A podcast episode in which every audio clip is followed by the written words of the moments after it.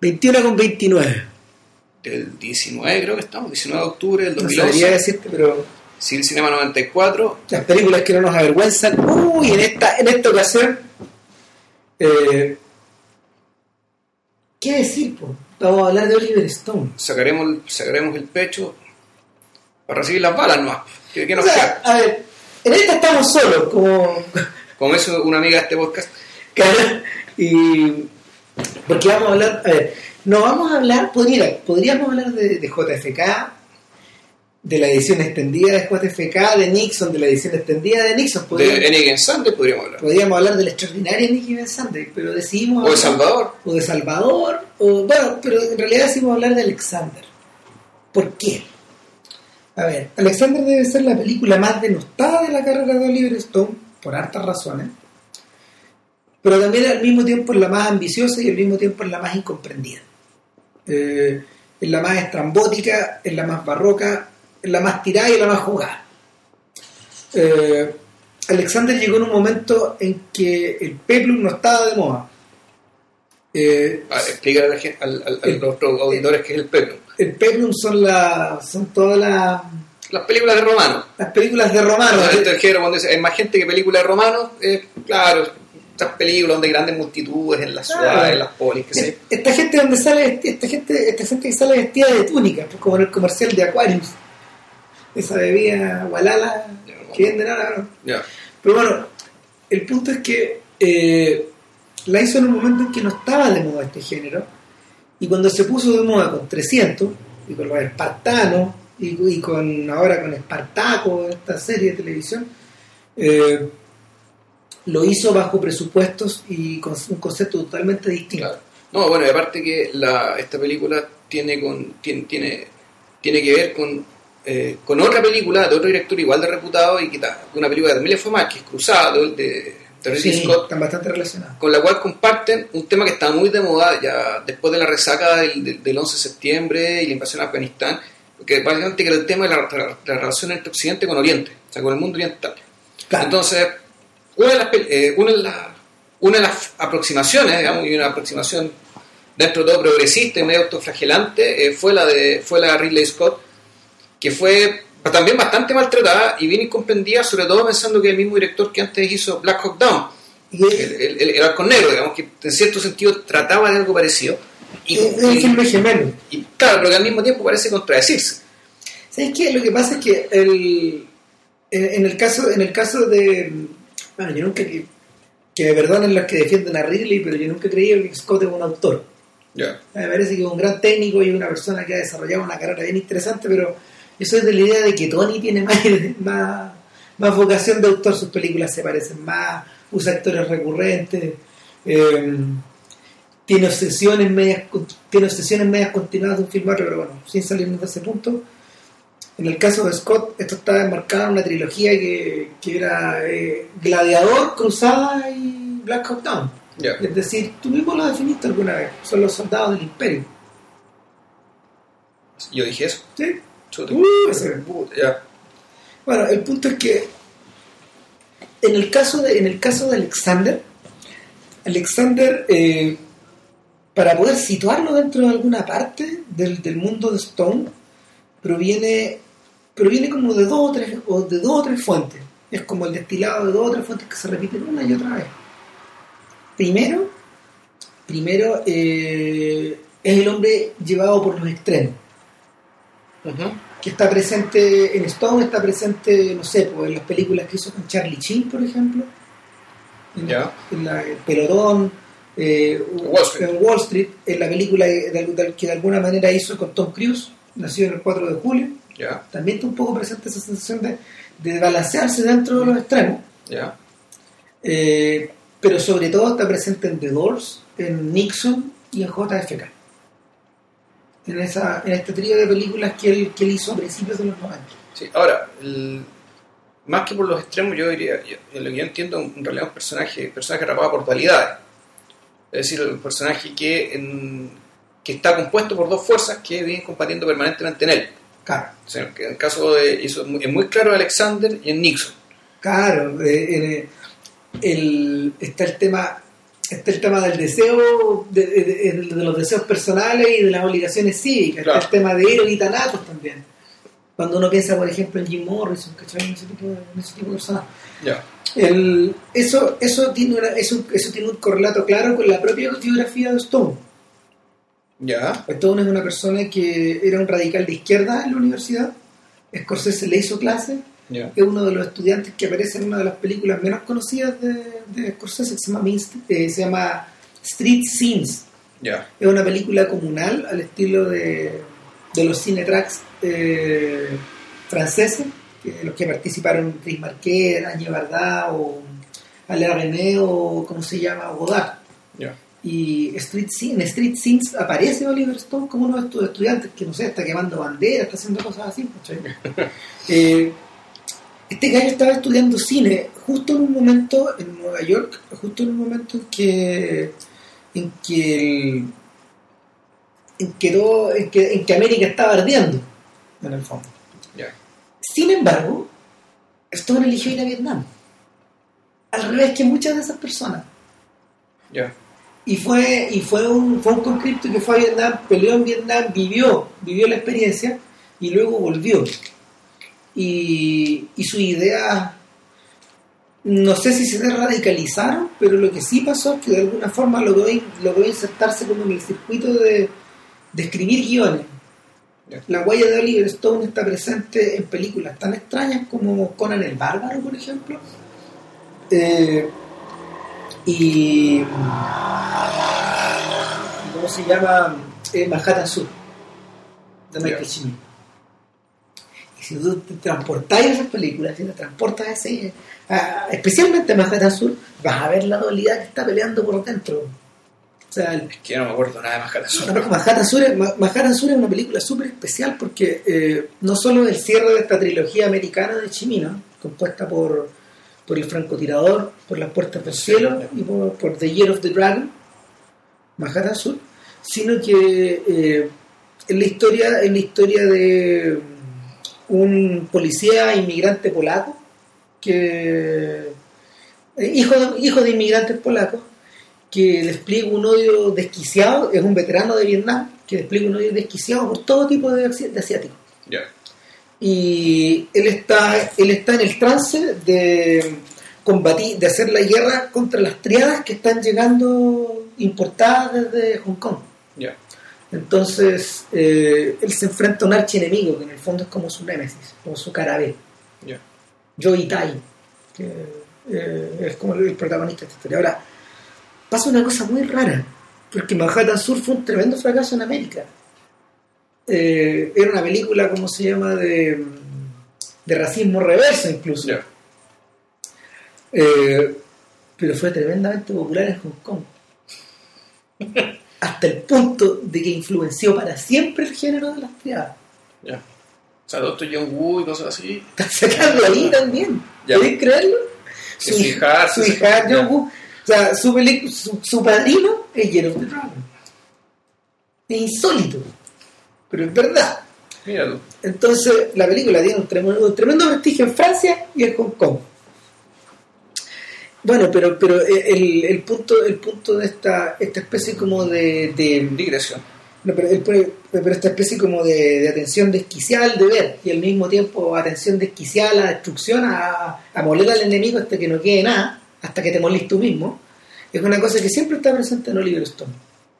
Y más que nunca, más que nunca, este, eh, o sea, la, la- cosa empezó a quedar clara en, Wall Street, cuando, cuando tú ves que la tremenda capacidad de autoodio que tiene el personaje de, de, de Charlie Chin se despliega sin límites, po, porque destruye la empresa el viejo, o sea, se entrega por completo a este otro personaje, a Gordon Gecko, ¿cachai? Y, y en el fondo, en el fondo arrasa con todo.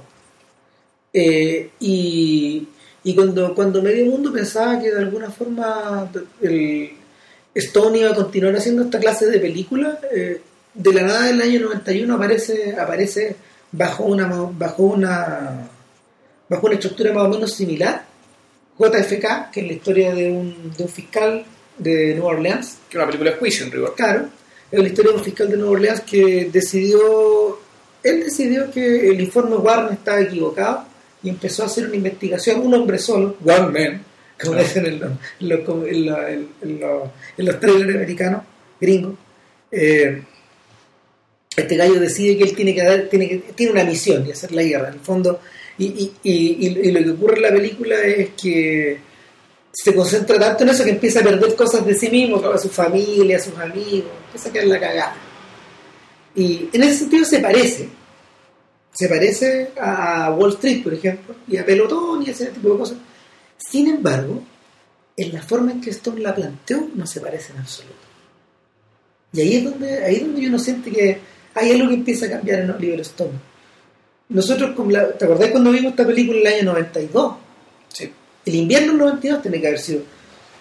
Lo que pasa, bueno, el, el- hay que decir que la- las películas anteriores eran básicamente películas lineales, historias bien contadas, Claro. historias contadas, eh, un tiempo relativo normal, convencional. Pero claro, JFK da la estructura eh, de ser una película de juicio, hacer un una investigación de un hecho pasado. Por tanto, eh, una película que invitaba a la- al uso del, del flashback y el raconto. Eh, Oliver Stone yo creo que se aprovechó de esa posibilidad y se reinventó el lenguaje visual Claro. para, para, contar, para contar sus historias y para, yo- creo yo, para básicamente amplificar la carga emotiva de lo que estaba contando. Porque, bueno, la, hay que decir que además el- todas las películas, las películas previas, todos tenían una, car- una, carga, una carga cívica, digamos, pero que era que más o menos fluía, digamos, en el, fluía junto con la historia, digamos, de- dentro de un discurso igualmente convencional, lineal, ordenadito.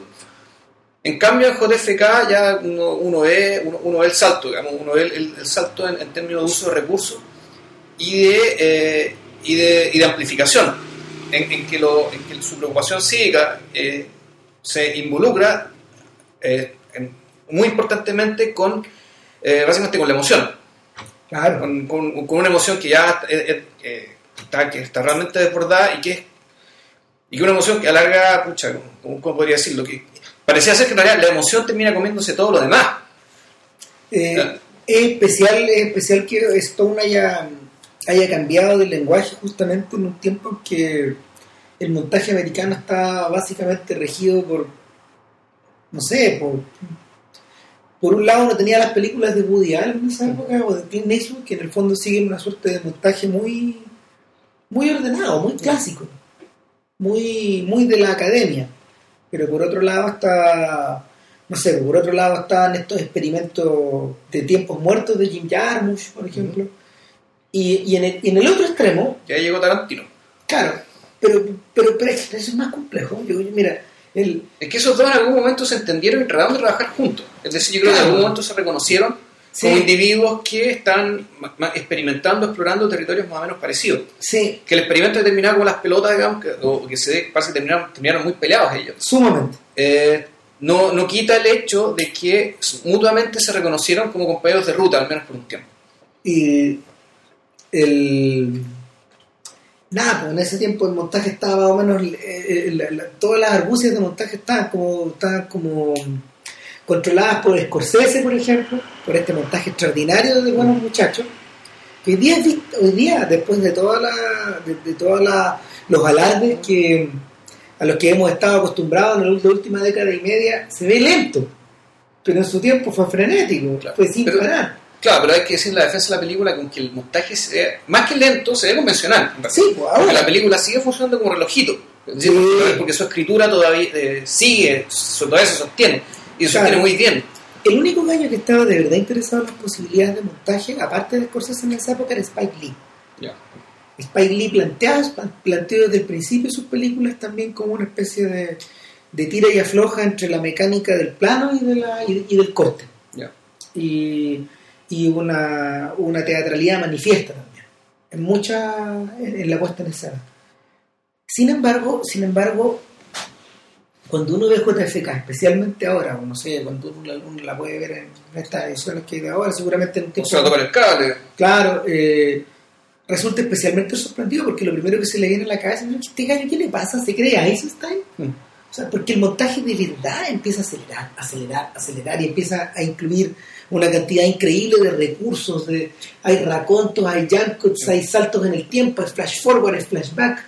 Sí, y además... Blanco y negro, eh, color. eh, luz saturada. Bueno. Bueno, luz saturada, tema, eh, no sé, el tema del sudor, ¿cachai? Es una, es una Claro. cuestión muy, muy, muy, muy, muy ágil, además muy vívida. Este gallo liberó a Robert Richardson, que era el tipo con el que había trabajado desde, entiendo que desde, entiendo que desde Wall Street, sino de antes. Y Richardson es una persona que tiene una- un estilo de fotografía muy flashy, muy, muy, muy, muy antinatural. Ya. Eh, tanto que se convirtió en el fotógrafo de Scorsese. Es el gallo que en el fondo, a partir de, a partir de Casino, patentó su manera de trabajar con él para siempre. Y el Scorsese tomó cosas de ese, del cine de Stone. Y para cuando, para cuando Oliver Stone eh, quiso, después de su excursión con The Doors y otra, otra, otra- ¿cómo se llama? Otras aventuras, otras deudas que tenía que pagar con su generación, se entusiasmó con hacer la idea de Nixon. Eh, el gallo ya venía con, ya venía con el aval de, de, de tener algo en la espalda. Claro. Efectivamente, Nixon es una continuación respecto a ese estilo, pero más atemperado. Sí, Más, es básicamente ya como el, te da la impresión de que el, en, en JFK el tipo explotó las posibilidades, digamos, de que esto podía dar. Y, y, yo creo que vas- eh, lo que pretendió en, en- Nixon, al menos en términos estilísticos, ya fue, por decirlo de alguna manera, consolidar. Consolidar el estilo y hacerlo, y hacerlo bueno, también más funcional lo que quería contar, que básicamente una historia más lúgubre, más cerrada, más como a puertas cerradas, porque Nixon se trata en realidad del, del poder desatado, pero el poder desatado dentro de cuatro paredes. Fondo es una película sobre el poder, pero que en realidad es una película muy privada sobre el poder. Por tanto, muchas de las, muchos de los despliegues, digamos, estilísticos que, que había en JFK para Nixon no servían. en cierta medida eh, Nixon es como la es la película gemela de los hombres de todos los hombres del presidente. Porque como bien lo, de- lo describe Juan Pablo eh, son películas donde el poder se despliega en- al interior de puertas cerradas son películas de una profunda vocación pública pero es una vocación pública que está clausurada y está es claustrofóbica no, no, no hay puertas no hay, no hay no hay puertas ni ventanas para poder salir. Y, y, de- y en cierta medida eh, es por eso que es por eso que las dos películas estilísticas estas dos películas estilísticamente balancean entre la penumbra y la luz. Claro. entre bloques de penumbra y bloques de luz. Y, y en, en esa medida eh, las ambiciones de Stone se agrandaron un montón pero coincidente, coincidió con, ju- justo con el momento en que la audiencia comienza a separarse de ellos Ahora, que siempre se me acaba de ocurrir que el, el, el hecho del uso de la luz en JFK es en parte, digamos, coherente con el, el objetivo de la película, en el fondo, que, que es echar luz, claro, sobre algo que está justo, tapado, digamos, que, que es básicamente una conspiración desconocida, digamos, según, según Stone, y que creo yo que su caso eh, es bastante convincente, no sé si que todo lo que dice es verdad, pero que sí que la Comisión Warren es una farsa, digamos. Claro, eso, eso no... a ver la, el, el problema mira JFK en su tiempo se ganó el Oscar ¿te acordáis? Se ganó el Oscar. Sí, lo Allá. y, y el por lo menos algunos no sé el de No, no, mejor película. no, no, no, el de montaje El de montaje, ya. por ejemplo es esa clase de Oscar Ya, Pues, sí Stone ya había obtenido el suyo con pelotón y claro. pero el, el tema es que eh, la la Norteamérica la Norteamérica o el Estados Unidos de liberal de izquierda rápidamente se deshizo o rápidamente criticó o rápidamente se echó encima de Stone por la cantidad de falacias que él incluía en sus películas eh, él siempre se ha definido como una suerte de historiador popular. De hecho, eh, ahora tiene una serie de televisión que tiene que ver con la historia oculta de los Estados Unidos. Sin embargo, Stone, como era un personaje tan público, no, no pudo evitar caer en la trampa de Carlos Pinto. Ya, O sea, de, de- de- de jugar con esta idea de autoparodiarse como el tipo que anda destapando conspiraciones. Y, y en ese caso eh, le hizo un flaco favor a su propia causa, porque en la medida de que en la medida de que sus películas se ponían más personales, o sea, Nixon es una película que está centrada además en la idea del, del padre, en la idea de la... A ver, en la idea del presidente como el padre de la nación, y al mismo tiempo en la idea de en la idea de Stone de poder de poder ir haciendo un- una especie como de eco con las propias con los propios fantasmas paternos que él tiene esa es una de las áreas de la película que está poco explorada pero es verdad, la película está dedicada a su papá. Y, y, y por otro lado, por otro lado, eh, es una, es una película per- permanentemente, permanentemente fracturada por, por los fantasmas de un sujeto que en el fondo, a ver, nunca queda claro si, nunca queda claro que este Nixon sea el tricky dick de- del cual se reían, no sé, los medios de izquierda de los 70. Tampoco, no, no es una persona que, no es una persona que es maléfica, por ejemplo. No es una persona que, que está que no es una persona que aparezca sedienta de poder, pero sin embargo aparece como un sujeto eminentemente desequilibrado, eh, como una persona que está con sus emociones al borde y ojo, sin poder sin tener la capacidad de poder expresarlas en público, ni físicamente. No, ni, ni siquiera en privado. Ver, Está el- atrapado dentro de su cuerpo. Sí, el- el- bueno, el personaje de Nixon de, de partida no puede ser alguien genuinamente maléfico porque yo creo que habría perdido interés para Stone film- eh, a- Filmar el mal, filmar el mal, digamos. eh, y en la medida que el mal, la, la mayoría de las personas se creen buenas, eh, algunas hasta, hasta lo son, digamos. Todos Filmar- tienen su razón. Filmar el mal es, es ponerse en un lugar del cual en realidad no, no, no puede haber voluntad ni entender ni, eh, ni empatizar con, con la persona. Y se Entonces, pueden sacar pocas conclusiones. y, y, y puedes terminar siendo cualquier esperpento, cualquier, eh, cualquier eh, mono de paja, digamos. Entonces, bueno, lo Old Stone, yo creo que de- una grandezas de la película es que Stone, yo creo que le, le muestra simpatía o al menos interés en, en- en el personaje que trata, que hay que decirlo, digamos, es, no es comparable, pero es parecido, es como si alguien se ocurriera hacer una biografía de Pinochet acá, o sea, así de odiado y así de controvertido y así de, de polémico y de, y de castigado, digamos, en términos de opinión pública ha sido, ha sido Nixon. Entonces, lo, lo que, lo que hizo Stone, él dijo, ya, eh, este, este, este método de las dualidades, porque en fondo yo creo que a esta altura es más bien un método, es un método que él usa Mm. para aproximarse a las cosas que le interesan. Claro. Eh, No por nada una- es una persona que de hecho hizo un documental sobre Chávez y otro sobre Castro. ya. ¿eh? Claro. Entonces, a- aprovecha el tema este de las dualidades para referirse a este personaje que efectivamente no es un personaje maléfico, pero también un personaje que es capaz de eh, es capaz de tomar decisiones terribles, digamos, Bueno, en, la medida que bueno, era el presidente, digamos, estaba facultado para hacerlo y tuvo que hacerlo. Era, que era al mismo tiempo un hombre brillante, pero también eh, cautivado por tremendas inseguridades eh, debidas a su origen, digamos.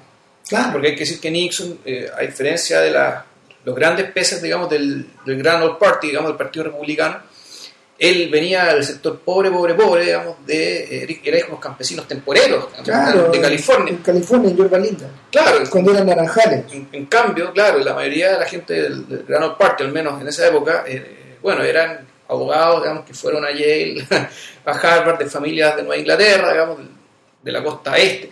Ah, Entonces, Nixon, eh, y, y- y, bueno, la otra cosa es que Nixon necesitaba, eh, tenía una tremenda necesidad de sentirse que lo, de que lo quisieran, de que, la, de que la gente lo quisiera y, valorara lo que él era.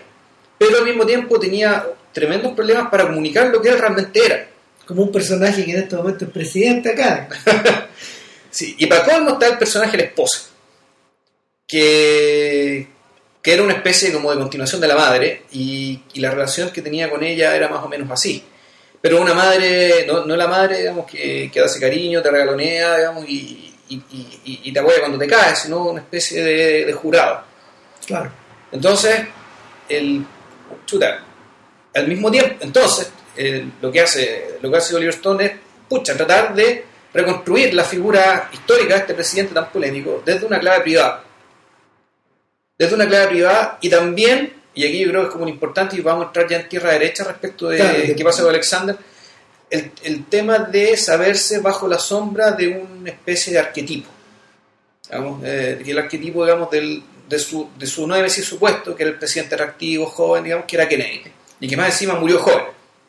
Cuando estaba convertido en una especie de, de- de estatua que era todo lo que Nixon no podía hacer. Claro. ¿Por qué la gente te quiere a ti? Claro. Una de las frases O sea, de la película. lo- los 20 minutos finales de la película creo son, son maravillosos, o sea, son realmente impresionantes. eh, donde está efectivamente ese diálogo con la pintura de Kennedy, cuando se pone a rezar, hace rezar, hace rezar de, de rodillas a, A él, Kissinger. a Kissinger. a Kissinger, sí, que, que judío, digamos, de izquierda, eh, hace rezar de rodillas con él.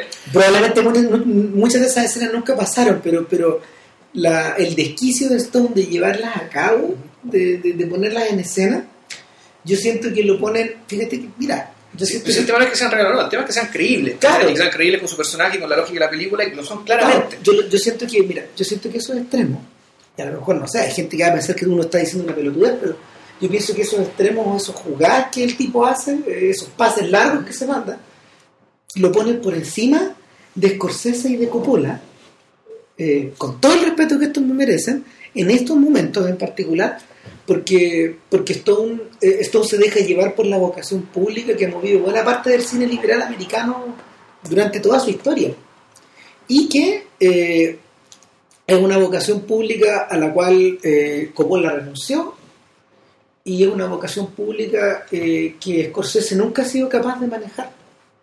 Scorsese nunca ha abandonado el barrio en ese sentido, nunca ha abandonado la nunca ha abandonado los retratos de costumbre.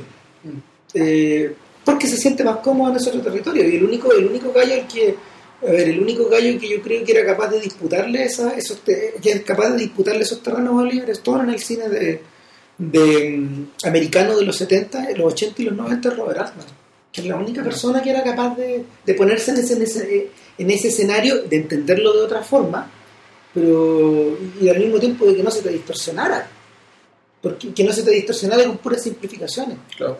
Sí, el, el, el gran problema de las películas políticas americanas de, de los últimos 25 años es que han sido lleva- se han dejado llevar por simplificación. Los mejores dramas políticos o las mejores películas políticas de los últimos años, pongo por ejemplo a Primary Colors como, como buen ejemplo, buena película. Mm. Eh, o, o La Reina, por ejemplo. Eh, o aparentemente, como dice en esta película The Idols of March de, George Clooney, la que viene ahora, que es sobre el candidato, es sobre un candidato, eh, son películas donde la, donde la vocación pública ha sido tratada de una forma seria, no, no, no de una manera no de una manera simplemente satírica. Y, y nada, el, el retrato de todos estos personajes en crisis o motivados por dualidades como que nos deja la, la bandeja servida para empezar a hablar de Alexander. Claro. Después de la pausa cognitiva de arriba. Ah, vamos a hacer pausa hoy día. Ya, Sí. bueno.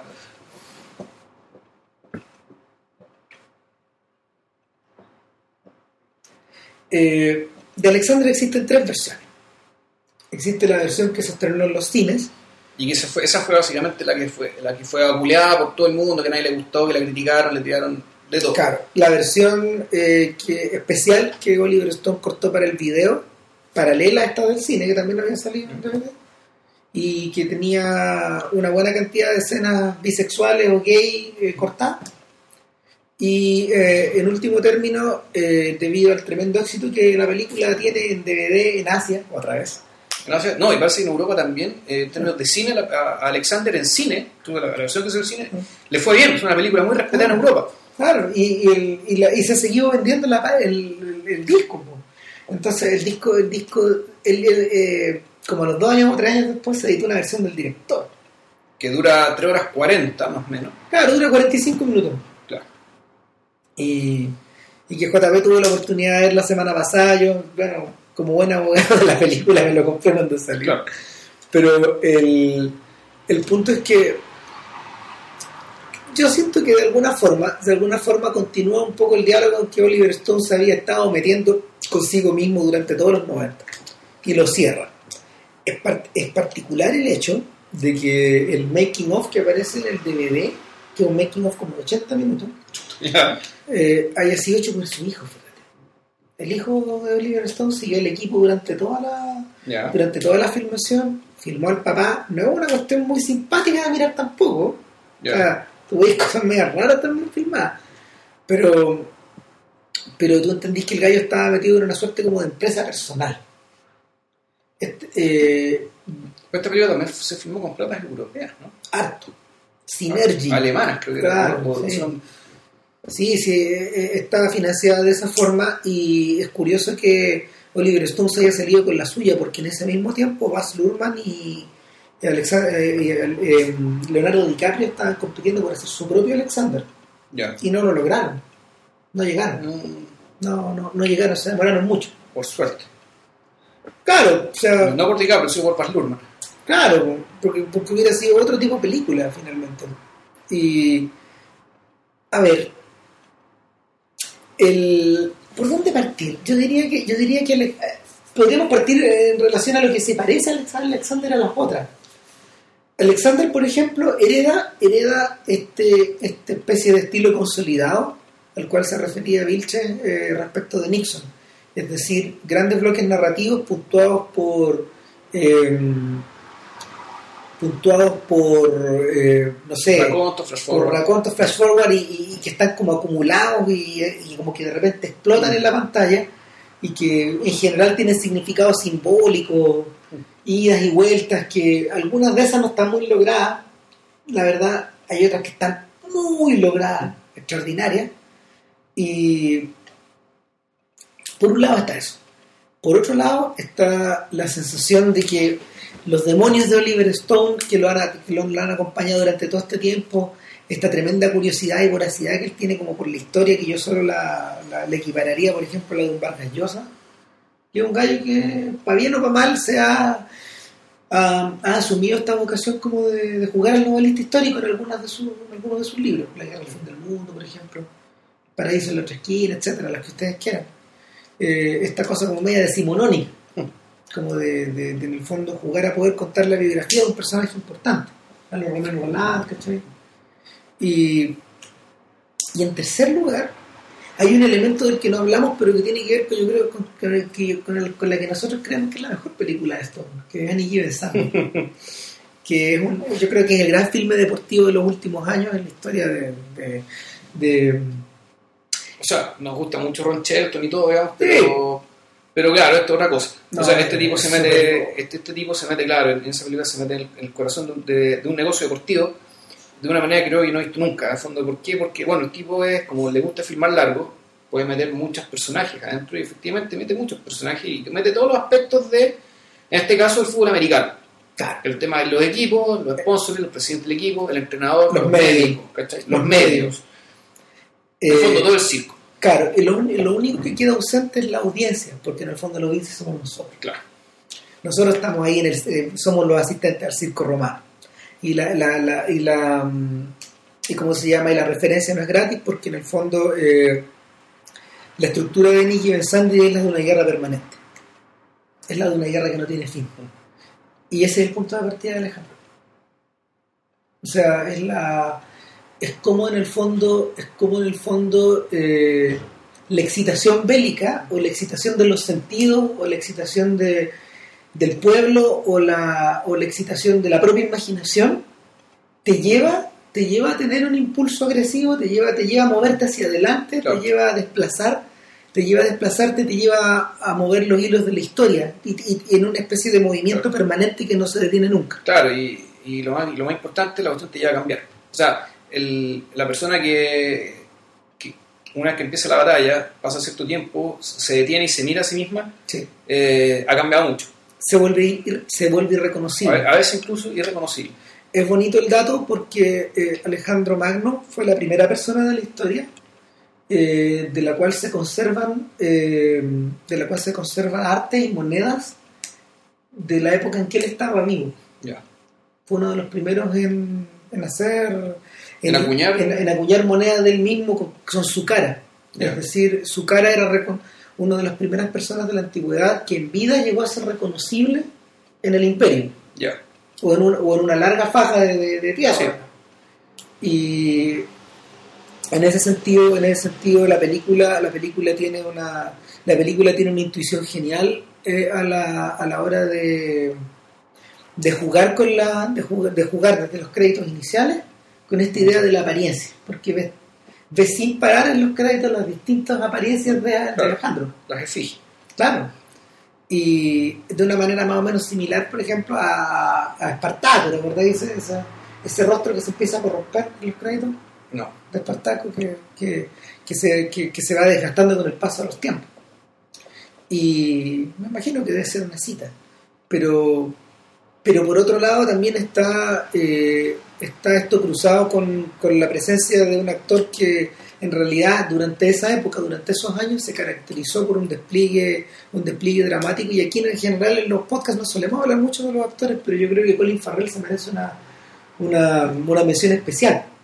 porque porque su, su actuación, a ver, su actuación no cae dentro de la dentro como de la manga, a ver, dentro de, de- dentro de los formatos habituales de cómo de cómo de cómo te metís con estos personajes históricos. Y, y lo apolearon de una manera impresionante por su teñido ruso y por todo ese tipo de cosas. Las tonteras. Pero bueno, el- Ahora, yo debo decir, cuando vi la película en el cine, hace siete años, siete años, me dio la impresión de que había algo que no andaba bien con la actuación de Farrell. Ha- Había una... ¿Cómo decirlo? A ver, estaba desquiciado, estaba... no, no, sabéis que tenía que ver con eso, tenía ¿No? que ver con que el personaje no estaba construido porque la película no estaba completa. Ah, ya, pues, sí. O sea, cuando aquí hay cosas que no se explican en, en- en la forma en como él Reacciona. caracteriza, cómo reacciona, y tú decís, pero es una cuestión muy, muy sutil, digamos, que de- como de percepción, de que aquí hay algo que no anda bien. Y claro, ahora vi la película de nuevo, completa, eh, con todo lo que Stone pensaba ponerle, y sí, la cosa eh, claramente, eh, claramente la, eh, la, la cosa fun- funciona mejor, el personaje, no es que, no vamos a decir que sea creíble o increíble, porque en realidad, bueno, es, hay en, este tipo de películas, sobre todo a partir de ahora, en, en momentos actuales, donde cada vez tenemos más información y más, y más ideas respecto de cómo era la, la vida y cómo se movía la gente en aquel entonces. Uno podemos decir que una película de esta naturaleza hablaba en inglés y hablaba con un inglés que es un inglés dentro de todo neutro, es decir, no, no, un inglés que quiera simular una habla más antigua. Eh, ese, ese, ese solo hecho hace, hace, hace sentir que, en cierto sentido, la interpretación eh, es una interpretación contemporánea, digamos, una interpretación que, ¿cómo- ¿cómo decirlo? No, que esa es la genialidad de la película. El Stone no, Stone no se distancia como, a ver, Stone no se distancia, por ejemplo, como lo hace, como lo hace eh, Ridley Scott otra vez en Gladiador.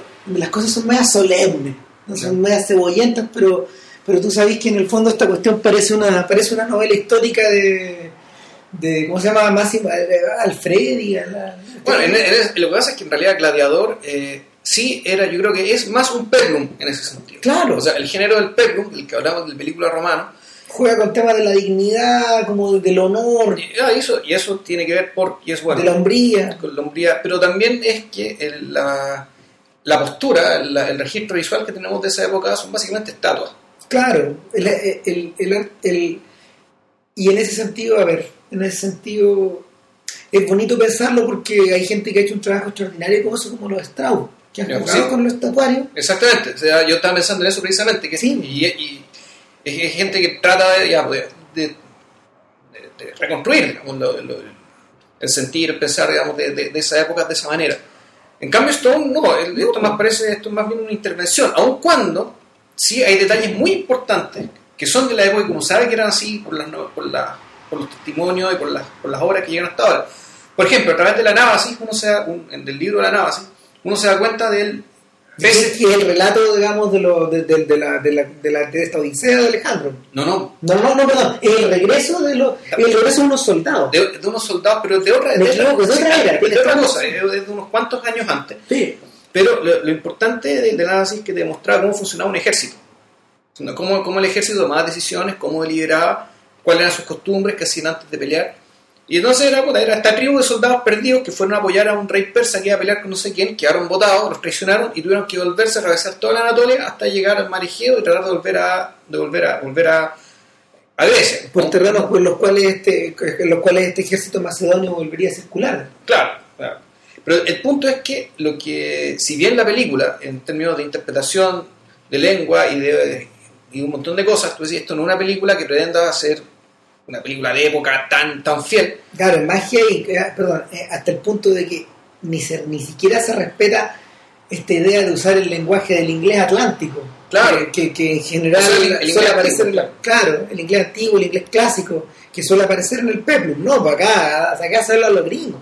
Se habla con un acento neutro, no necesariamente gringo, pero sí neutro. Y, pero lo que sí, eh, pero, pero sí hay detalles que son de la época que eran ciertos, que es, por ejemplo, la, la eh, la elevada democracia que había dentro de la, más que democracia, el derecho a hablar. lo importante que era el derecho a hablar y el que eh, estaba el general, que era el que daba las órdenes, pero había una instancia en que los soldados le regatían, lo criticaban, le decían, ¿sabe qué? Mejor que no. Y se armaban las tremendas discusiones hasta que en algún momento o se imponía la decisión del jefe o lo convencían, lo daban vuelta. O una, una mayoría decía, ¿saben qué? Mejor que no. era, era una especie de tierra de nadie, es decir, aquí ya era el mundo de la palabra. Claro. Y era el mundo de la palabra y no el mundo de la jerarquía, digamos, que tomaba las decisiones. Y aquí en Alexander esto pasa mucho. Ahora, esto en parte es para, bueno, para ser fiel a la, para ser fiel a la época, para explicar cómo se movía el personaje, pero muy importantemente, esto está hecho para que conozcamos al personaje. ¿Para qué? Para que el personaje exprese sus motivaciones tratando de convencer a soldados que legítimamente, digamos, dentro de, dentro de la lógica de un, ejército griego, estaban de desacuerdo con él. En ese sentido, eh, Alexander tiende a ser media típica dentro de la dentro de la filmografía de Stone porque es una película eh, deliberadamente discursiva.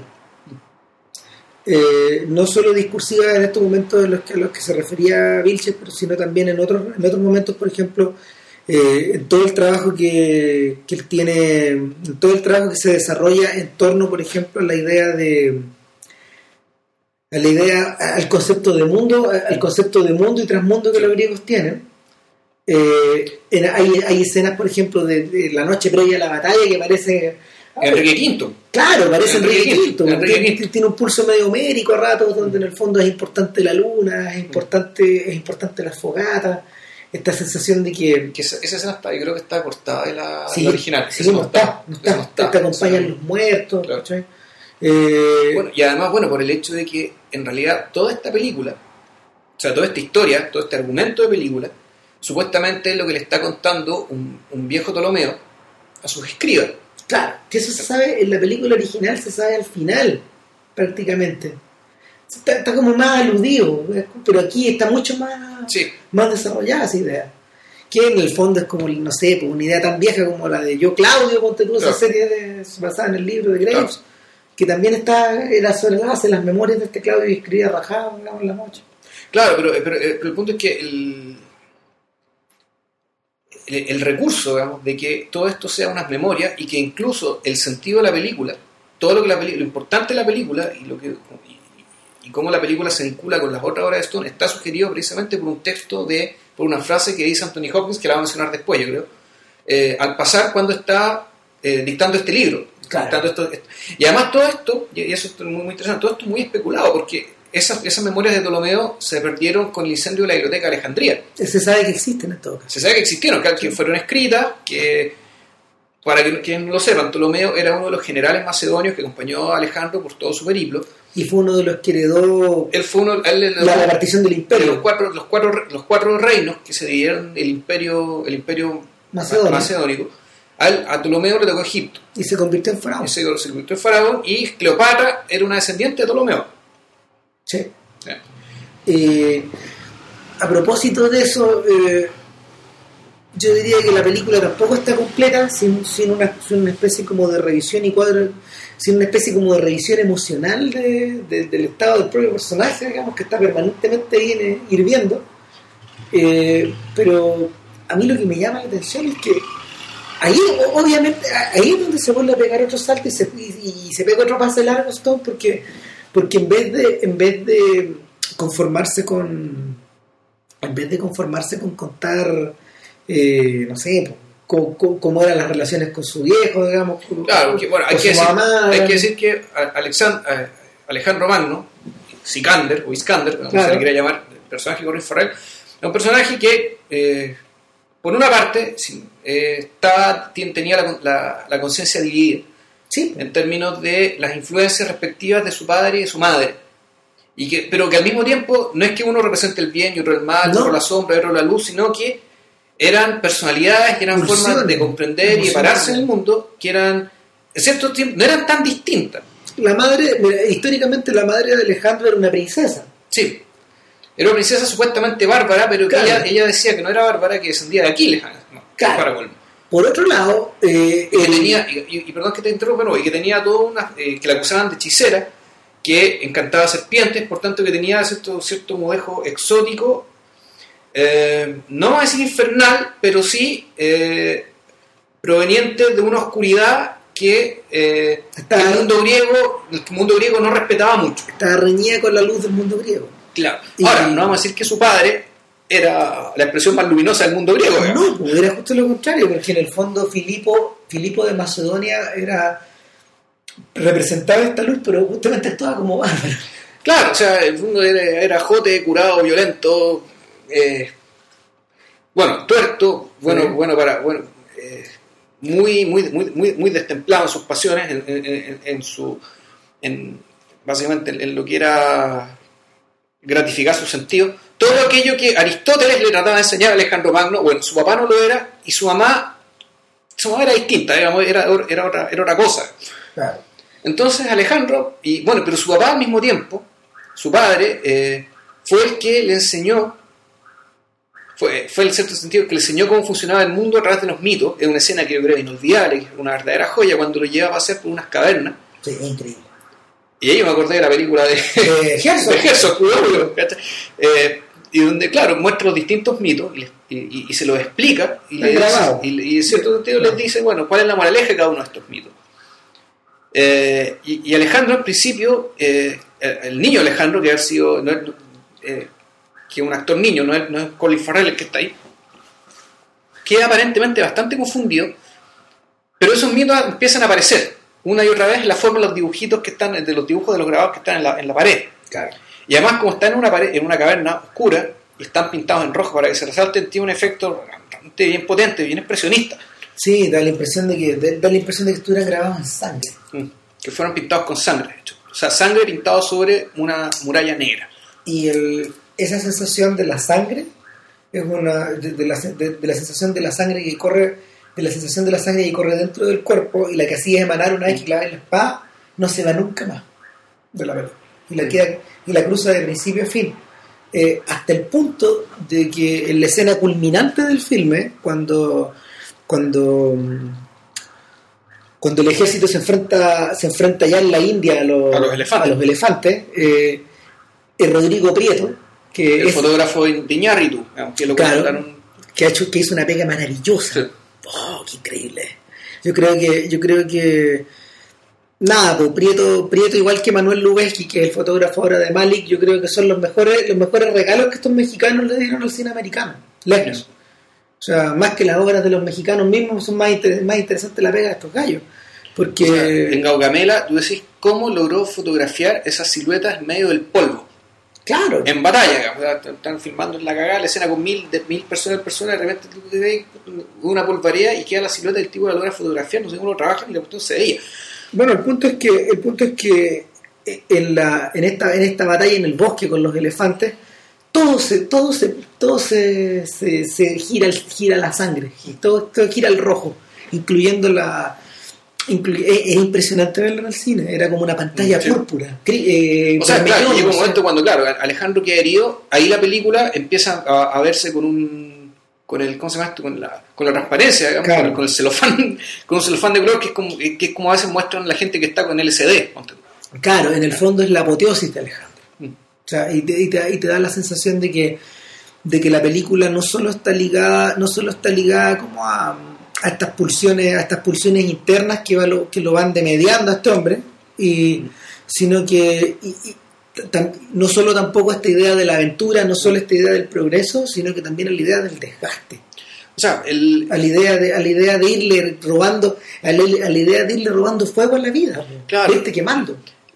Y, ¿Sabéis que la, un, un problema que hay con el hecho de tener tanta información, digamos, que en realidad es una ventaja tener mucha información, pero para ciertas cosas te, te lo echa a perder, es que uno no, uno no dimensiona lo que esa escena significa, digamos, de Alejandro cuando está con el caballo frente a un elefante. Porque para nosotros un elefante es un bichito que vimos en el, zoológico, un bichito que en el zoológico, digamos, pero para ellos el elefante era realmente un monstruo salido del infierno, digamos, era algo que Era inentendible. era inconcebible que algo así pudiera existir. Claro, es como usted- cuando usted está, es, es como este, este comentario que hacían los profesores de historia cuando hablaba de que los indios jamás habían visto un hombre arriba de un caballo. Algo inconcebible, lo- Claro. lo- los veían Los, juntos. los- indios, los indios de acá, claro, de- lo- y los- se los figuraban juntos en su cabeza. Claro, creían que eran aceptables porque no había caballos acá. Es inaceptable verlo, digamos, era una especie de nuevo ser humano ¿no? Claro. o, o- o nueva criatura. Y, eh, Entonces aquí era lo mismo. Y, y- y y Oliver, Oliver Stone lo resuelve de una manera brillante porque eh, a lo, a lo, como le hubiera gustado a André Bazin, de hecho, la, la, la, la idea, o a Chaplin, porque tal como en el circo, donde Chaplin aparece metido dentro de la jaula con el león, en el mismo plano, Sí. que es- eh, eh, eso es lo notable, eh, al león se lo podría haber comido. En esta escena, Bueno, Chaplin también ahí, el tipo aprendió equilibrismo y el número del equilibrismo con la soga lo hizo él, arriba, arriba. Claro, entonces el, eh, en, esta, en, esta, en esta escena del, del elefante contra el caballo, eh, Oliver Stone lo filmó en el mismo plano, Sí. rampantes a los dos, parándolos Sí. los dos. Sí. La toma es impresionante. De hecho, es uno de los, uno de los, los pósters de la película. Sí, pues.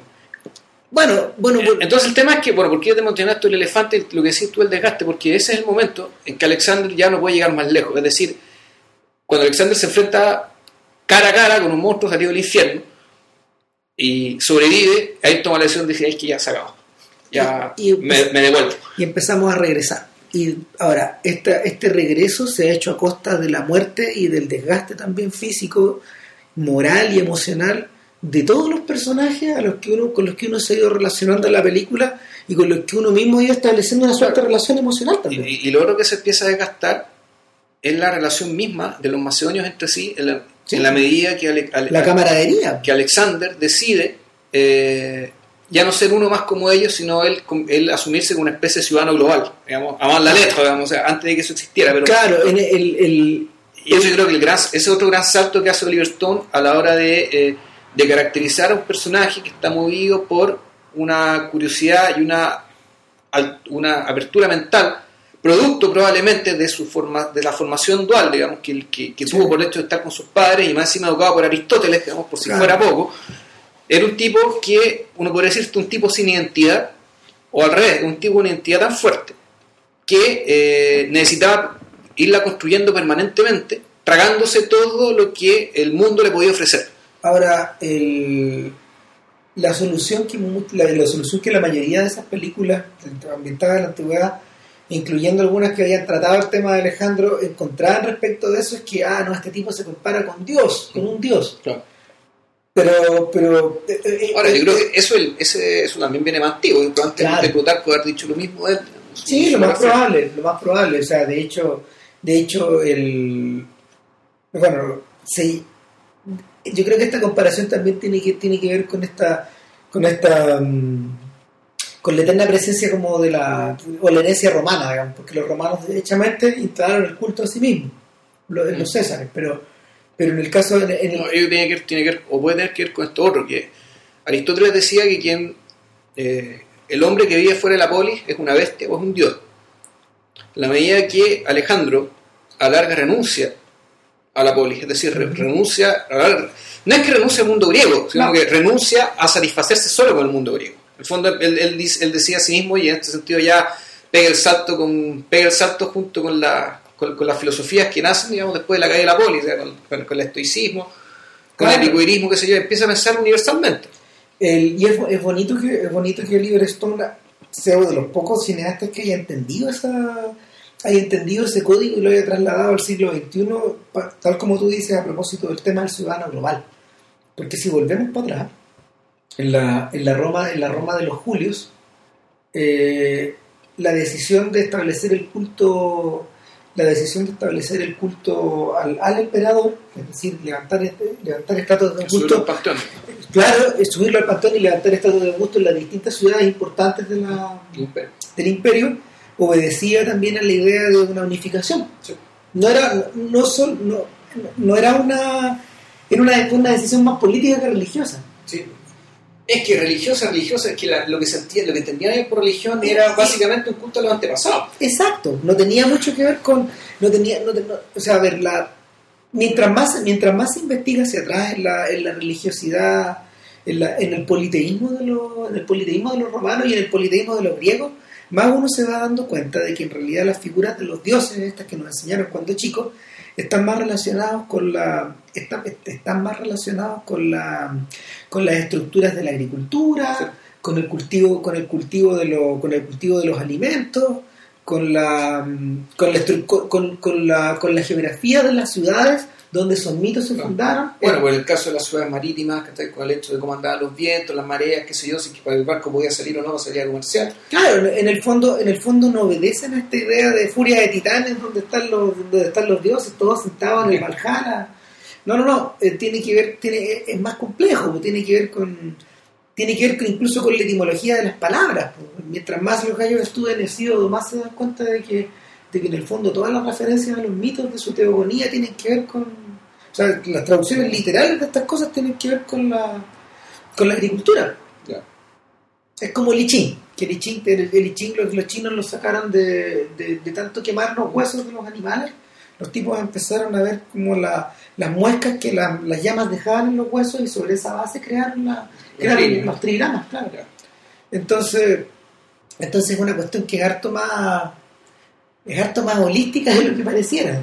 Claro, entonces, esto que quiere, convertirse, convertirse en Dios, el, el punto en realidad no era ese. Dar, eh, al menos la película lo caracteriza así, pero es increíble que el personaje haya estado movido por algo bastante más interesante y más fecundo que la vanidad de sentirse divino. Claro, yo creo que yo creo que el gran instante donde la divinidad, eh, donde donde Stone trata de fotografiar esa divinidad o la o la imposibilidad de acceder a ella o la imposibilidad de poder vencer ciertas dificultades es el momento cuando los tipos empiezan a escalar el Hindu Kush y llegan llegan hasta los Himalayas y llegan a una tremenda inmensidad que, que es una serie de montañas que no tiene fin. ¿no? Claro. Y Entonces, según el conocimiento que ellos tenían, supuestamente tenían que atravesarlo para llegar al mar. claro, Y resulta que ellos llegaron fuera del mapa. Digamos, y, eso, y, y eso es lo que eh, los tipos real- realmente digamos, estaban descubriendo el mundo, desde, desde- su perspectiva, digamos, eh, el mundo físico el mundo, el mundo geográfico. Ahora, para mí, en realidad, el momento en que Alexander se da cuenta que, o más que se da cuenta, realmente se toma conciencia que, que efectivamente tiene fecha de vencimiento de India precisamente en la batalla con, Sí. los indios. claro, o sea, Él decía que tiene que volver. O sea, tú sentís que es un ejército de veteranos que está volviendo. Claro. Y un veterano de 32 años, o algo así. Claro. Y es un jugador que jugaba demasiados partidos, volviendo a la idea de, de Given Sunday. Claro. Es uno de estos jugadores que estaban completamente infiltrados en la película. Sí, y que no es, y fíjate, tampoco nunca se preocupa de su descendencia. No, Precisamente porque él cree que en cierto sentido es inmortal. sí. El, el- la retirada, la retirada, de la, la retirada, las escenas, las escenas de la retirada en la película son particularmente tristes. Y son muy breves, porque bueno, eh, lo que pasa es que ellos llegaron a la India a través de las montañas, donde por lo menos hay agua. Claro. Pero como querían volver rápido a Babilonia, Se volvieron se, por mar. se volvieron por, no, se volvieron por, por, por Pakistán, por el desierto. Cometieron un error estos gallos. Eh, una, hicieron una parte por el desierto y otra parte por el mar. Eh, esto lo aprendí viendo un documental de Michael Ah, Wood, ah. In Search of Alexander, in- in- in- en la ruta de Alejandro, que es un documental extraordinario, bájenselo. Es impresionante, porque Wood, a, a diferencia de- del Alejandro de Stone, Wood busca, al- busca a, la persona, a la persona histórica y al, al ser geográfico. Entonces, a- a- a- al Alejandro quema kilómetros. Y él, él trata de recorrer en auto, en camión, en helicóptero, en avión, en, en- en barco, los distintos lugares por donde atravesaron. Eh, Wood es un historiador británico de estos populares que en el fondo, no sé, pues un gran animador de programas. Entonces, eh, el- este gallo, de hecho, recorre Gaugamela llevado de la mano de los soldados americanos pues, en un B-52 Ya. Porque actualmente es territorio es territorio tali- era, era territorio talibán en esa época ¿sí? Irak Eh, eh, eh, Afganistán perdón está en Afganistán, bro. está ahí o sea por, por lo menos estos gallos estaban por lo menos no podían pelear ahí No, no, el, debe, haber otra, debe haber sido otra batalla, sí. Lo que pasa es que en algún momento, efectivamente, la forma, el Hindu Kush es Afganistán. Sí Por donde, por donde, lo que pasa es que el, el recorrido, y si no mal recuerdo fue así, ellos van, eh, pelean en Gaugamela, Gaugamela debe quedar en algún, en algún lugar de Turquía o de lo que ahora es Siria.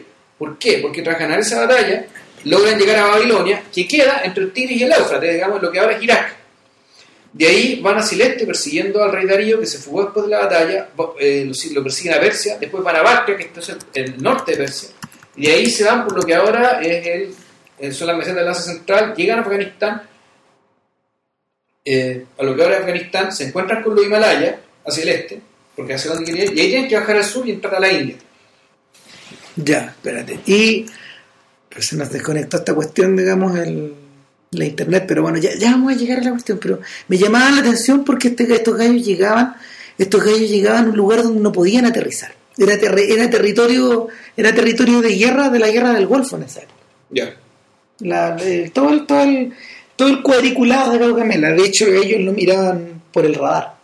Ya, Entonces uno de los oficiales le decía, aquí es. Y pasaban justo por arriba. ya. Nada, pues, el- bueno, un punto que no hemos tocado en la película es el tema de la amistad masculina. Porque en realidad yo no lo podría definir de otro modo. Lo que pasa es que eh, el personaje, la sexualidad de Alejandro en la película de Oliver Stone eh, claramente es bi. Y, Vi dentro de nuestros parámetros. Lo que pasa es que claro. en aquel entonces, la, eh, en aquel entonces las mujeres no eran consideradas iguales. Por lo tanto, la, la relación, la, la relación de pareja o la relación equivalente a la relación de pareja con un igual solamente podía darse con hombres. Y Alejandro tenía su elegido, digamos, que era Hephaestus, claro, interpretado por Jared Leto en la, en, en la película, que era un niñito con el cual hacían lucha romana desde chicos. claro, pero es un gran compañero. Así que ojo con la lucha romana. Oh. Y el, Lucha greco-romana, digo. Y nada, po, el, el punto es que el punto es que a diferencia a diferencia de, de una buena cantidad de películas de romanos, eh, el tema está desarrollado, el tema aquí está desarrollado latamente, es decir, que le, le dedican tiempo a esta relación de estos dos personajes. Hephaestus no solo el tipo con el que eh, con el que Alejandro se acuesta, uno de los tipos con el que, Sí. los que Alejandro se acuesta en la película, que en realidad es su consejero de confianza, es la única persona en la que puede confiar. es su porque- familia, de alguna forma. po. Si él, él- él- es la única persona que es la única persona que parece un hermano en la Sí, película. de hecho. Porque los papás no parecen papás en el fondo. Y No, claro, y cuando está en campaña, todos los otros están complotando, dudando, pensando que a lo mejor que sí, que no, que a lo mejor se volvió loco. es un permanente tira y afloja contra, contra la personalidad del sujeto. En cambio, eh, Hephaestus es incondicional. Claro. Hephaestus lo va a defender siempre y además Hephaestus va y le cuenta las copuchas, o sea, le, le dice lo que están tramando los sujetos. Entonces, de alguna, de alguna manera, de alguna manera, eh, cumple el rol, cumple el rol que, por ejemplo, no sé, pues los, los amigos de Cosner tenían en el JFK, cumple, cumple el papel que, De Kissinger. que de Kissinger, de Ehrlichman y de ¿cómo se llama el otro personaje? Bueno, el, eh, que estos personas cumplen en, Hitch- eh, perdón, en En Nixon, Nixon. y eh, y obviamente también, no sé, pues los distintos personajes secundarios cumplen alrededor de Al Pacino en, en, en Any Given Sunday, aunque yo diría que Al Pacino más solo está más solo y, solo. Pero, y, está obligado, Al Pacino hace del, del- El entrenador, protagonista de la película. Claro, y, y, lucha contra una miríada de problemas que ya se hubiera querido, que, que, que yo creo que hasta Alejandro lo hubiera complicado. O sea, claro, tú ves esa película y te da pena, te da pena el pelado Acosta, te da pena Bielsa, te Bielsa. da pena Borghi, todo- todos te dan pena. Tú decís, si tienes Ay. que pasar por esto, estos sujetos, Ahí entendís la pega. bien, ganar la plata la tienen. Claro. bueno, en la medida que saquen resultados también. Claro, entonces, eh, ya para ir cerrando un poco, Alejandro es una película difícil de atrapar porque tiene todos estos elementos en juego, porque es una película que está vibrando en todo momento, es una película donde en el fondo los bloques como la, la- lo- lo- a ver, los bloques de di- los bloques de dinámica visual están movidos con un frenesí que con un frenesí que es poco común, especialmente en las escenas de batalla.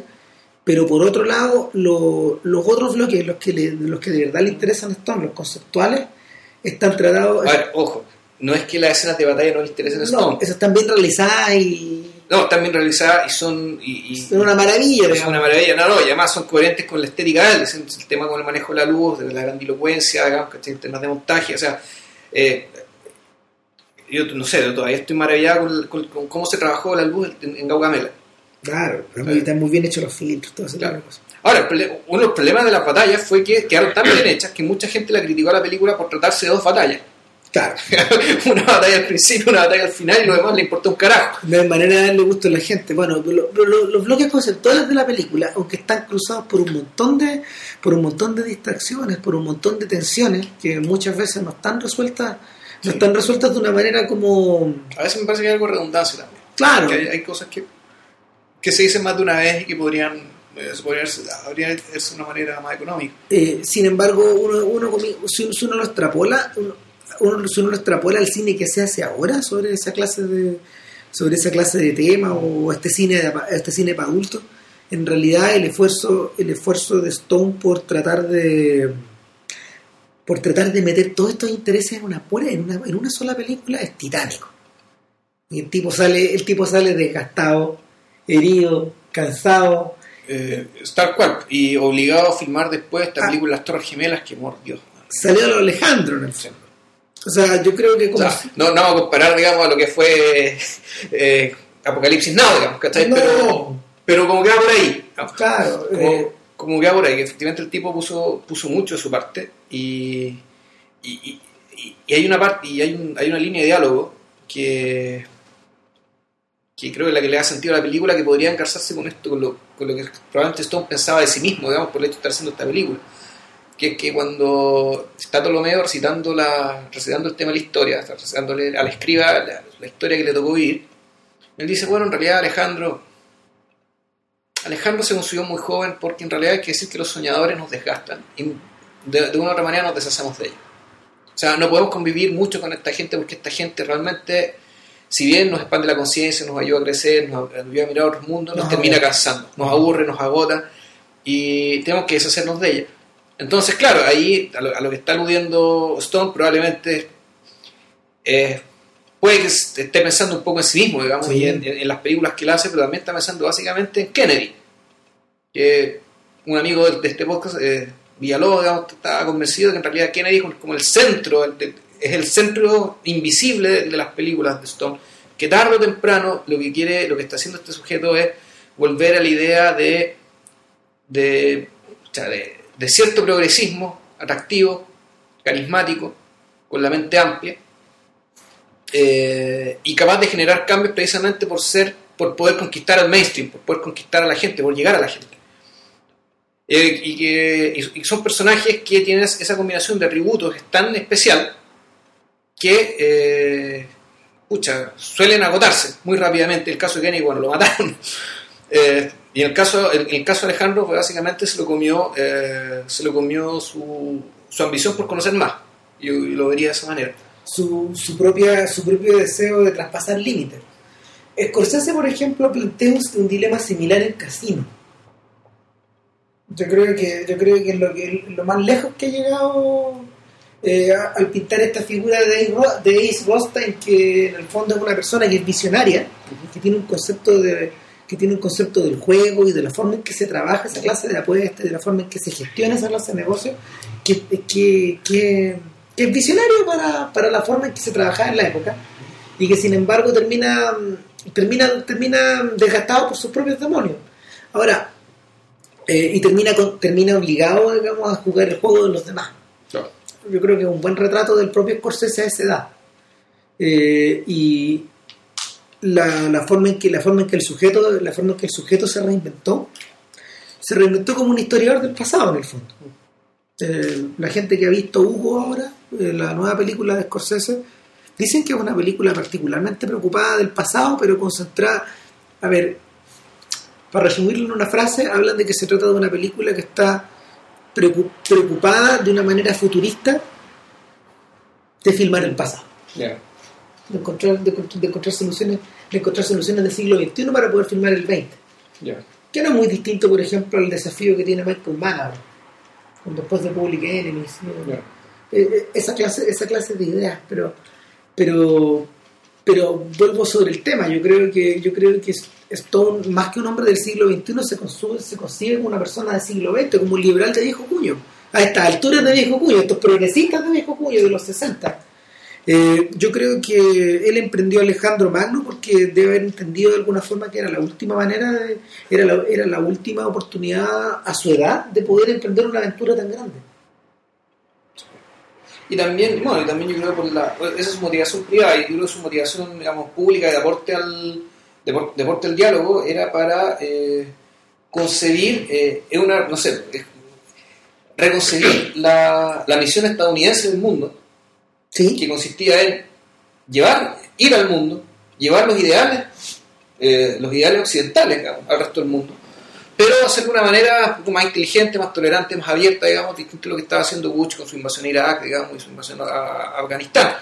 Es decir, está, está, lo que estaba diciendo digamos, es que, que efectivamente Estados Unidos en aquel entonces, como la gran superpotencia indiscutida, tenía un, un un rol en ayudar a que el mundo fuera un lugar mejor, pero tenía que hacerlo de una manera eh, radicalmente distinta y con una mirada completamente distinta a lo que se estaba haciendo en ese momento. de alguna manera eh, Oliver Stone viene a ser el arte Coppola porque Coppola desarrolló en sus mejores películas en, en- en Los Padrinos, en La Conversación, en Apocalipsis ahora, una suerte de diálogo con su época que muy pocos cineastas tuvieron y que tenía que ver con esta idea de, de, de la pérdida de las ilusiones, del, des- del, del, desenmas- del desenmascaramiento o, de, o del cover up, que es una palabra que estaba muy de moda en esos años, del tapar cosas, del tapar cosas para tratar de destaparlas después, en el fondo. eh, ese diálogo se acaba con Apocalipsis ahora porque después de eso ya no queda nada. Lo curioso es que de, de esas cenizas precisamente su- surge, surge, la, surge, surge el impulso de Stone, pues, surge el impulso de Stone para ser Salvador y Black Que, que en el fondo son son, son versiones revisionistas de, de esa misma historia. O sea, el, el teniente, esta lucha entre los dos tenientes, el bueno y el malo, Claro. que, que, que en pelotón, que son súper esquemáticos en el fondo, le debe un poco a esta, a esta idea de la oscuridad y de la luz que se mueve en torno a- al capitán, al, al- al- al- al coronel Wheeler, no era, no era- el capitán, Era capitán, sí. el capitán Mike, eh, ¿cómo se llama? Martin Sheen, en- Apocalipsis ahora, en busca de Kurtz. Eh, nada, yo creo que hemos hablado un montón. Eh, es bien interesante saber qué va a hacer, qué va a hacer después. Eh, me parece que es curioso ¿Quién fue el último que filmó? Wall Street. Me parece, Ah, que, Wall Street 2, ya. me parece que es interesante que, que Oliver Stone, por ejemplo, haya tenido tiempo e interés de hacer Wall Street 2 porque, a ver, no es una gran película, es súper entretenida, es muy larga, sin embargo, eh, en la película, con un leve tinte de drama, eh, Oliver Stone recurre a fórmulas satíricas un poco como para enfrentarte a esta idea, enfrentarte a esta idea de la crisis que se vino, a la que, a la, la que yo anuncié, ¿cachai? 20 Claro. años antes. Eh, told you so, se los dije, ¿cachai? Pero pero que es interesante que él haya dado la vuelta completa, porque en el fondo eh, Wall Street es una película, es una película satírica, pues, un filme que se tiene que leer en clave de comedia para poder entenderlo bien. No Wall hay que- Street 1 o 2. la dos, no hay La que, dos, no hay que tomársela, Sí. no hay que tomársela demasiado en serio y, y, no sé, po, ofrece, ofrece perspectivas sobre una- a lo mejor, no sé, yo creo que un Stone más relajado en estos años que vienen o, o más, o, o tal vez, o tal vez de nuevo, no sé, tal vez de nuevo más concentrado en las cosas que de verdad le interesan. Yo creo Pero el que tema es que tiene legitimidad los estudios para mandarse alguna de esas películas que hacía antes, porque yo sé que Alexander el tipo quedó legitimado, es decir, por eso tuvo que hacer esta película en las Torres Gemelas, que es un... que claramente decir, este tipo está, está tratando de redimirse con alguien, quiere quedar bien con alguien, Sí. quiere, quiere ser aceptado de nuevo, porque no si no se explica semejante porquería. Sí. Y, y tengo entendido que Wall Street 2 dentro de una película que bien mejor rara, es decir, no fue algo importante, no una película que tenía... no, es una película un poco del montón. sí, yo creo que. No solo eso, sino que no una película que, en la que na- no se apostaba mucho. O sea, igual, igual, nadie apostó mucho. igual recuerda que cuando, cuando Stone hizo Any Given Sunday venía a ser la peor película de su carrera. U-Turn. U-Turn. Ya. Esa cochinada, digamos, con Michael, con, con, con Champagne y Jennifer Lopez. Entonces, nada, pues un cineasta que, es un cineasta que, no sé, pues, se ha vuelto irregular con el paso del tiempo. Pero, pero que quién sabe, pues. Any Given Sunday apareció de la nada. Es más, cuando la estrenaron fue considerada nada. Sí, la, la, la, la gracia, el street cred, el, ¿cómo se llama? La- el valor callejero y el valor crítico que ha ido obteniendo con el tiempo, solo se ha ido develando con el paso de los años nomás. La tremenda perfección que tiene. Sí, bueno, es que volvemos a la idea. O sea, con la película le fue mal, tú estás sacando estas películas como bajo el radar, sin grandes expectativas, nadie apuesta mucha plata por él, nadie apuesta muchas fichas por él. Y, y el tema es que, bueno, por eso en parte también fue a hacer esta película con capitales básicamente europeos. Claro. Que fue Alexander. Pero Lo, lo curioso es que al, al- al- al revés de lo que pasó con Michael Cimino, que yo creo que es un cineasta que no tuvo la carrera que Sto- Stone al final tuvo, pero sí recorrieron caminos similares, con inspiraciones distintas, porque Cimino es más parecido a, a Sergio Leone en ese sentido. Eh, Stone demostró que puede seguir filmando. Claro, eh, dista mucho de ser el dista mucho de ser el Scorsese que a él le habría gustado ser. ¿cachai? En ese sentido se parece un poco al dilema que tiene Spike Lee ahora. Spike Lee nunca tuvo los presupuestos que tuvo Stone para trabajar. Eh, sin embargo, nunca dejó de hacer películas. Y, y después de esa película, El Milagro de Santa Ana, esta película, su, el, el, el soldado Ryan Negro, que le dicen, que hizo, que hizo un- que fue un desastre, también quedó deslegiti- deslegitimado. ¿Y eso cuándo fue? Tres o cuatro años atrás. Tres años atrás. O sea, fue después de las obras maestras que se mandó. Claro, pues no fue después. Fue después esto es lo último que ha hecho en cine. Luego después hizo, luego después hizo la segunda parte de este documental de Katrina. ya, Eh, hizo Kobe Works, su versión de la película de, de Zidane, pero con Kobe Kobe Bryant, Bryant, ya, claro, que, que fue, un, fue, fue, fue, un, fue encargo de Nike. Y después de eso eh, estuvo impulsando estos proyectos que no resultaron y entre medio salió salió un proyecto muy pequeño que es de una película donde él la, donde él vuelve a recuperar el personaje de Mookie de, de Haz lo correcto pero que no está centrada en él de nuevo la película y además eh, ahora no sé po, se consigue el contrato para hacer Old Boy ya. ¿Viste? Esas son, esas son torres gemelas. No, pues, ahí Ah. Los dejamos con esa. O sea, esa, esa- con la esperanza de que sea sus infiltrados, en el fondo. Más o menos. Ojalá que le haya bien. pues. Bueno, siendo las 22.46, finalizamos este podcast número 94 y la próxima semana nos vamos, nos vamos a Oriente y vamos a hablar de. Nos vamos, vamos a hablar de una. A ver, vamos a hablar de. Es un director taiwanés, nacido en Malasia. Claro, pero lo curioso, lo curioso de estas, de estas películas es que en el fondo Simon Glenn siempre hace una sola película, es una serpiente, pero nosotros vamos a hablar de tres en particular. Vamos a hablar de qué hora es? ¿Qué hora es por allá? qué hora es por allá, claro, vamos a hablar de, Sky, de, de, Skywalk is Gone y de, eh, de Wayward Cloud, que son las películas que están centradas en torno al tema de, de, de Shao Kahn y el amor que él tiene por una niña que se va y que después vuelve. Pobre chaval. Pobre Shao Kahn. Ya, Ya, que estén bien. chau. Cuídense, chao.